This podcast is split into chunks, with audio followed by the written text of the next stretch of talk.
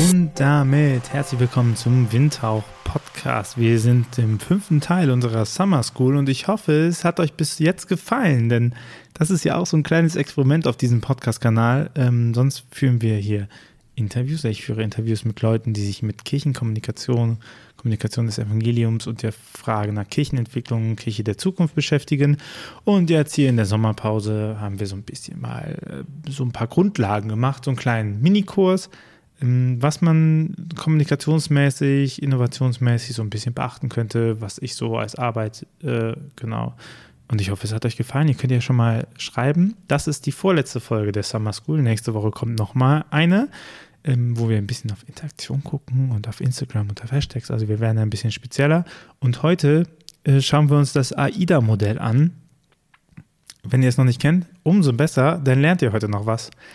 Ähm, genau, aber deswegen vorweg, gerne, gerne, gerne, schreibt äh, mir doch gerne mal, äh, ob euch die Summer School hilft, ob das Spaß macht, ob ihr sowas prinzipiell nächstes Jahr nochmal haben wollt, ob so ein Format vielleicht auch im Mitgliederbereich ausgegliedert für euch cool ist, dass ihr immer wieder so ein bisschen auch Lerninhalt habt, nicht nur die Inputs bekommt von den äh, Interviews, sondern auch so ein bisschen, mh, hm, sonst waren das ja so die Solo-Podcast-Folgen, ne? ob euch das gefällt, freut mich sehr. Und äh, auch an dieser Stelle nochmal den Hinweis: dieser Windhauch-Podcast äh, ist eine Menge Arbeit und das macht mega viel Spaß. Und wir wollen den noch ein bisschen hochhieven. Ähm, es fließt kein Geld hier aktuell in diesen Podcast rein, außer von euch, wenn ihr Supporter werdet. Also ähm, macht das sehr gerne. Ihr könnt einfach auf windhauch.ruhr.slash support gehen. Äh, wenn ihr kein Geld habt, äh, bezahlt nichts dafür. Der bleibt hier kostenlos. Wenn ihr ein bisschen Geld übrig habt, würden wir uns sehr freuen. Ab 1. Oktober bekommt ihr dann auch immer Donnerstag so eine kleine Zusammenfassung vom Interview, von dem, was gerade im Podcast rauskommt, mit den Hauptthesen, sodass ihr immer aktuell bleibt. Ähm, genau, wir planen Webinare äh, für die Mitglieder etc. So, und dass wir uns eine kleine, nette Kirchenentwicklungscommunity machen. Und zwar ökumenisch, quer durch alle Positionen, quer durch ähm, Landeskirchen und Bistümer, so ein bisschen mal äh, rausbrechen aus den bekannten Strukturen. Ich freue mich sehr, ich freue mich sehr, wenn ihr uns supportet. Äh, das geht natürlich auch, indem ihr iTunes-Rezensionen schreibt oder uns weiterempfehlt. Und jetzt gehen wir rein in das Thema für heute und das wäre das AIDA-Modell. Das AIDA-Modell ist ein Modell, womit man so ein bisschen ähm, differenzieren kann, wie so ein Werbeablauf funktioniert. Ne? Und das ist entwickelt worden von Elmo Levis. Ähm, das ist ein Werbestratege ähm, und der hat 1898, also schon ein bisschen weiter weg, ist jetzt kein digitales Modell, aber er hat immer noch seine grundlegenden Prinzipien, die stimmen. Ähm, baut er, sagt er damals drei Prinzipien, äh, stellt er fest auf Verkäufermärkten. Ähm, das wurde nachher um das vierte Prinzip erweitert ähm, und daraus wurde das AIDA-Stufenmodell gebaut. Und das wollen wir uns ein bisschen angucken und dann wollen wir uns mal angucken, was das nochmal bedeutet, wenn wir eine Werbestrategie aufbauen, wenn wir Marketing machen oder wenn wir ähm, nach außen kommunizieren. Weil alles, was, wenn wir wollen, dass wir Aufmerksamkeit bekommen für die Inhalte, die wir haben, dann hat das natürlich mit guten Inhalten zu tun. Das habe ich euch ja die letzten paar Folgen immer mal wieder auch gesagt aber es hat natürlich auch mit gutem Marketing zu tun, weil wer nicht professionell kommuniziert, braucht, nicht, braucht gar nicht kommunizieren. Also schon nochmal zu wissen, wie ich meine Botschaft eben auch verpacke und äh, wie ich sie äh, zu den Nutzerinnen und Nutzern bekomme. That's really important. Und deswegen äh, ist es nicht verwunderlich, dass das äh, die Phase 1, die erste Stufe, das erste Prinzip Awareness ist. Ja? In, es geht um allgemeine Aufmerksamkeit über die Zielgruppe zu erlangen. Ähm, denn man muss sich äh, klar machen, dass die Aufmerksamkeit der Zielgruppe eigentlich recht unspezifisch ist gegen alles, was ihr habt. Also es ist nicht so, dass die meistens auf euch warten. Ne? Klar, wenn ihr eine Community habt, ist es einfacher, die Aufmerksamkeit zu bekommen.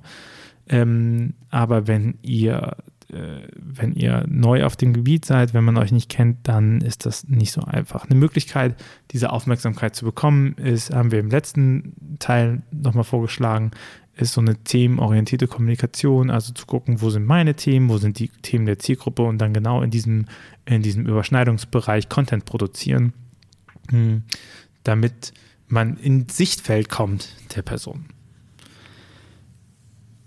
wenn wir also Awareness geschaffen haben, wenn wir dafür gesorgt haben, dass die Leute sagen, ach guck mal, da ist was, dann kommt die zweite Stufe und das ist Interest, also Interesse für das bewerbende Produkt. Ähm, ich muss also das, was ich bewerben will, nachdem ich die Aufmerksamkeit der Zielgruppe habe, auch, auch wirklich bewerben und vorstellen. Ne? Die soll, in dieser Phase soll die Zielgruppe mitbekommen, dass es ähm, dass dieses Angebot, was ich mache, weiter ist als das, was sie bis jetzt bekannt haben. Also wenn ich in der themenorientierten Kommunikation ein Content-Piece mache, was die Leute bekommen und sehen dann, ach guck mal, ähm, hier bekomme ich einen guten Tipp zu Ehe- und Familienberatung. Das gut, dann sollte unten vielleicht auch stehen, wer das geschrieben hat und ein Link darauf, dass die zum Beispiel in einer Lebensberatungsstelle arbeitet oder so, ne? Oder ähm, dass die äh, Person zufällig auch äh, Prozessbegleitung für Gemeinden anbietet und so. Ne? Also dieses Interest, äh, Interest wecken, so zu sagen, ähm, schaut mal, was da alles passiert noch und da gibt es noch mehr. Es gibt vielleicht weiterführende Artikel. Ne? Ich habe einmal die Aufmerksamkeit, ich sorge dafür, dass sie weiter sich für meine Sachen interessiert.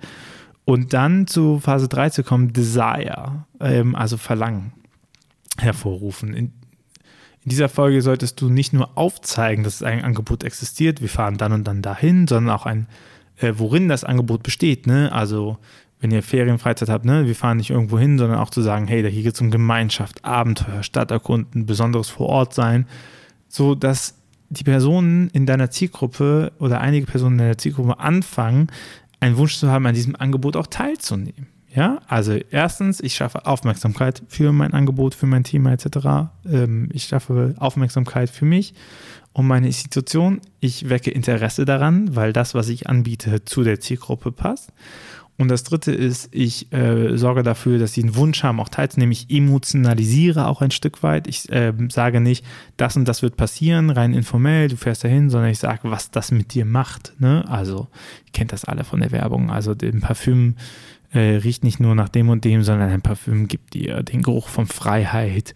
Ähm, das sorgt dafür, dass du äh, attraktiv bist. So, das macht dich stark und selbstbewusst. Ne? Also man emotionalisiert den Punkt, damit die Leute sagen, ja, das will ich auch machen. Genau da will ich auch in Verlangen ähm, äh, entwickeln dafür. Ne? Also ein, ein, Gottesdienst ist nicht nur dafür da, dass du hingehst und Gott anbietest, sondern ein Gottesdienst gibt dir Ruhe im Alltagsstress und äh, lässt sich zu dir einkehren und ähm, lässt nochmal, gibt dir zehn Minuten Zeit in 24 Stunden, wo du einfach mal auch darüber nachdenken kannst, was du eigentlich möchtest und äh, was dir wichtig ist und wohin, wonach du strebst. Ne? Und ihr merkt, das ist emotional, das kann, kann Verlangen wecken, Desire. Und dann die vierte Phase, die äh, Levis nicht so richtig formuliert hat, aber die ähm, sich etabliert hat, ist Action, der Call to Action. Also Personen, die den Wunsch haben, auch ein Angebot machen, mitzumachen. Ne? Ihr kennt das alle, dieses so jetzt anschreiben, jetzt hingehen, hier die Route berechnen, anmelden dafür. Ne? Also auch dafür zu sorgen, wenn die Leute Verlangen haben, dass sie auch irgendwo sich committen können,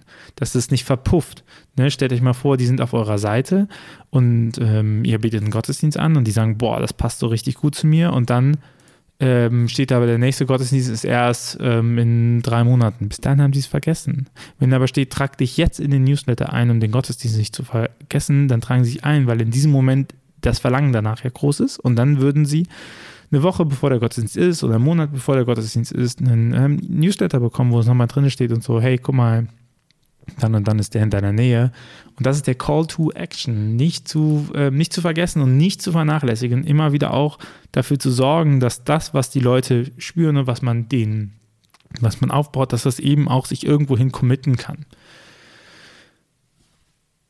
Und wenn du dir jetzt so das Modell anschaust, dann wirst du merken, dass in jeder Phase es etwas spezieller wird. Also wenn in der Phase 1 die Aufmerksamkeit, ne, du allgemeines Interesse für deine Arbeit weckt, gilt es in Phase 4, die Personen, für die dein Angebot relevant ist, zu einer Teilnahme zu überzeugen.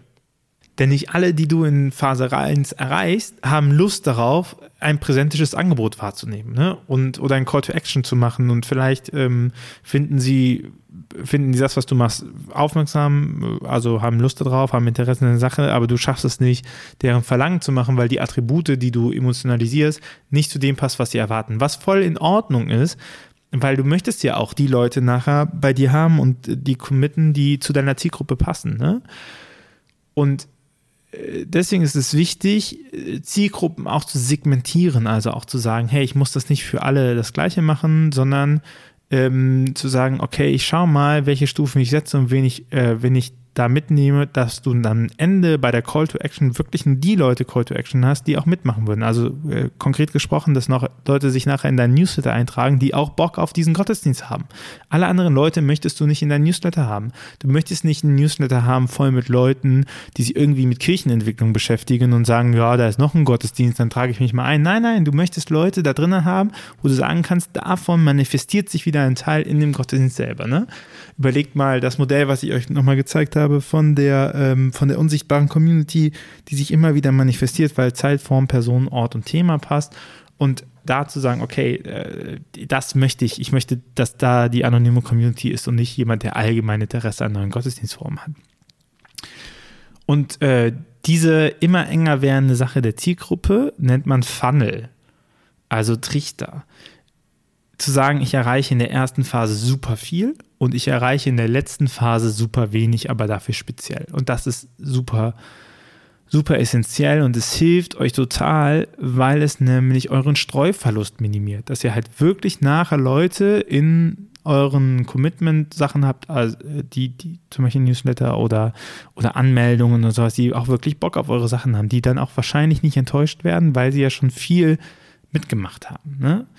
Ähm, und diesen Funnel aufzubauen. Also sich zu überlegen, was ist meine Botschaft an ganz viele und was ist meine Botschaft speziell. Und das kann natürlich auch, dieses speziell kann natürlich auch variieren. Ne? Für die einen ist vielleicht das Gottesdienstangebot und dann habt ihr für den anderen vielleicht als Commitment einen 28-Tage-Kurs per Post oder so oder für einen Podcast, ne? dass ihr aber das so ein bisschen sortiert. Und um herauszufinden, in welcher Phase sich eine Person bewegt, hilft es ja auch, Zwischenstationen in den Funnel einzubauen und die gegebene Statistik richtig zu lesen. Ne, wenn wir den Instagram als Kanal, also einen Instagram-Kanal als Beispiel nehmen, so wäre zum Beispiel die Profilaufrufe ein Zeichen für Attention, ne? also oder Awareness. Also wie, wie, wie oft gucken Leute auf mein Profil drauf und äh, wie viel generiere ich durch meinen Content. Und dann wäre die Followerzahl ein Punkt, wo man sagt, das könnte Interest sein, also dass sie mir prinzipiell folgen. Und wenn ich eine Challenge mache oder etwas bewerbe, ähm, dann wäre das Desire und die Action wäre, wenn jemand zum Beispiel kommentiert und darauf interagiert. Ne? Also überlegt euch, welche Sachen ihr habt, welches ihr als Marketing aufbaut und welcher, äh, welcher Part davon zu euch passt. Ähm, Awareness, Attention, ähm, Interest, Desire oder Call to Action. Und dann ähm, kategorisiert das mal und dann auch zu sagen, okay, ähm, welche Statistik hilft mir denn, Sachen einzumachen? Weil es ist ja zum Beispiel voll interessant, wenn ihr sagt, okay, ich schaffe krasse Awareness, ich krasse, schaffe krasses Interesse, aber Desire funktioniert bei mir gar nicht. Und dann kann man nämlich nochmal aufs Wording gucken. Oder man sagt, okay, ich schaffe eigentlich gar keine große Attention, aber die, die ich nachher reinbekomme in meinen Funnel, ähm, haben eine sehr hohe Commitment-Rate. So, also Desire scheint ganz gut bei mir ausgebaut zu sein, aber so, und dann optimiere ich halt nochmal meine Attention. So, und sowas ist, glaube ich, äh, voll, voll gut, sich sowas, ähm, sich auf sowas Gedanken zu machen. Ne? Wann macht man das schon mal? Also man denkt immer so, Werbung läuft so in einem durch. Nee, nee, ist nicht so. Ähm, ihr könnt schon darauf gucken, was es da für verschiedene Phasen gibt und versucht da irgendwie eine, eine Daten reinzusammeln, ne? dass ihr sagen könnt, woran, woran hapert es denn, wenn ähm, ich nicht die gewünschten Gottesdienstzahlen bekomme, Besucherzahlen oder die gewünschten Besucherzahlen für mein Angebot. Das AIDA-Modell und das Konzept des Funnels sind einfach Methoden, wie du deine Werbestrategie planst und in verschiedenen Ta Phasen einteilst und nicht mehr und nicht weniger. Ne? Das ist kein Zaubermodell oder sowas, was dich jetzt besonders krass macht oder so. Nee, es, es äh, segmentiert einfach nur dein, deine Werbestrategie und hilft dir, gewisse Sachen zu optimieren. Ne? Es ist kein Automatismus. Entscheidend bleibt es immer, ob du schaffst, eine Bindung mit deiner Zielgruppe herzustellen. Also immer noch dieses Beziehungsding. Und was ich aber äh, schaffe damit, ist so ein bisschen mir zu helfen, woran es hakt. Ne? Also von außen nochmal drauf zu gucken und zu sagen, wo hakt es jetzt, an welcher Stelle, in welchem Segment bin ich noch nicht so stark, um das zu machen. Was dieses Modell, finde ich, ganz gut zeigt, ist, dass die wichtigste Frage in der Konzeption einer Werbestrategie immer die Und dann-Frage ist. Ne? Statt davon auszugehen, dass ein Flyer mit Anmeldung direkt zu einer Conversion, also einer Anmeldung führt, zeigt das Modell, dass man Schritt für Schritt arbeiten muss ne? und einfach mit der Frage und dann arbeiten. Und so kannst du auch eigentlich eine ganz gute User Journey, also so, so einen Weg von dem Nutzer zu dir, zu deinem Angebot äh, begleiten. Also stell dir mal vor, ne? ich habe einen Instagram-Account und dann spiele ich Bilder aus einer Aktion im Jugendtreff und dann finde ich das vielleicht einige interessant und dann zeige ich über Challenges wie Quizzes und Stories, wie unsere Herangehensweise ist und dann interagieren einige mit dem Content und dann schaue ich, wer mit dem Content interagiert hat und noch nicht unter einem Treffen ist und dann schaue ich, welches Thema diese Personen folgen und aus welchem Musik sie kommen und dann plane ich ein Thema ein, das diese Zielgruppe interessiert und dann sehe ich, dass ich mehr aus der Zielgruppe mit dem Content interagieren und dann erstelle ich ein Angebot, was der Zielgruppe entspricht und dann finden das einige reizvoll und dann verweise ich auf den Link in einer Bio auf die Informationen und dann nehmen Teilnehmer an der Aktion teil und schon habt ihr sowas mal durchgespielt ne? und sich immer fragen, was passiert denn, wenn, wenn irgendwas ist, was passiert, wenn ich eine Story Story habe. Was passiert, wenn jemand bei einer Challenge mitmacht? Ne? Fragt euch das und dann und dann und dann. Wie so ein kleines Kind hinstellen. Und dann habt ihr so eine so ein Journey mal abgebildet. Ne? Das könnt ihr in einer Flowchart machen, das könnt ihr auf dem Papier einfach runterschreiben. Das hilft euch. Also zusammengefasst, wenn ihr guckt, wie ich, wie ich interagieren will oder wie ich eine Werbestrategie habe, dann sagt nicht, ihr müsst das alles in einem Punkt machen, Werbung und Reaktion, sondern macht euch bewusst, ihr könnt im AIDA-Modell verfahren, Aufmerksamkeit erregen, Interesse schaffen, Verlangen schaffen und eine Call to Action, also ein Commitment, ein Sichtbarmachen der Person einbauen und äh, dadurch einen Funnel bauen, der von vielen zu wenigen führt und euch hilft, so ein bisschen zu überprüfen, was an euren Sachen gut ist und was nicht, was Interesse weckt und was nicht. Und dann habt ihr schon eine ganz solide Basis für all eure Sachen. Und das merkt ihr, ist nochmal was anderes, als wenn ihr einfach sagt, hier ist ein Flyer und dann passiert irgendwas. Ne? Also klassische, klassische Werbung. Und auch hier ist es nichts, was digital oder analog unterschiedlich läuft. Das muss in beiden so sein. Ne? Eine Homepage bringt euch nichts. So, was passiert, wenn die auf die Homepage kommen? Ich komme auf die Homepage und dann, was sehe ich? So. Äh, deswegen und dann und dann und dann schaut euch mal, äh, schaut mal, in welchen Gebieten ihr gut seid mit, euren, mit eurer Werbung. Ähm, was schafft ihr schon gut? Was, äh, wo habt ihr noch ein bisschen Herausforderungen? Schreibt mir auch gerne, wenn ihr Fragen habt, an tobias.ruach.jetzt. Das war äh, die Folge zum AIDA-Modell und zu Funnels. Ich hoffe, das hat euch geholfen und nächste Woche die letzte ähm, Summer School. Ich hoffe, ihr hattet Spaß. Ich hoffe, ihr habt was gelernt. Es hat euch gefallen. Ähm, und dann hören wir uns nächste Woche wieder. Ciao. Dieser Podcast ist eine Gemeinschaftsproduktion von Ruach Jetzt und der Evangelischen Arbeitsstelle für missionarische Kirchenentwicklung und diakonischen Profilbildung MIDI. Produziert von Ruach Jetzt. Mehr Informationen findest du auf windhauch.ruach.jetzt.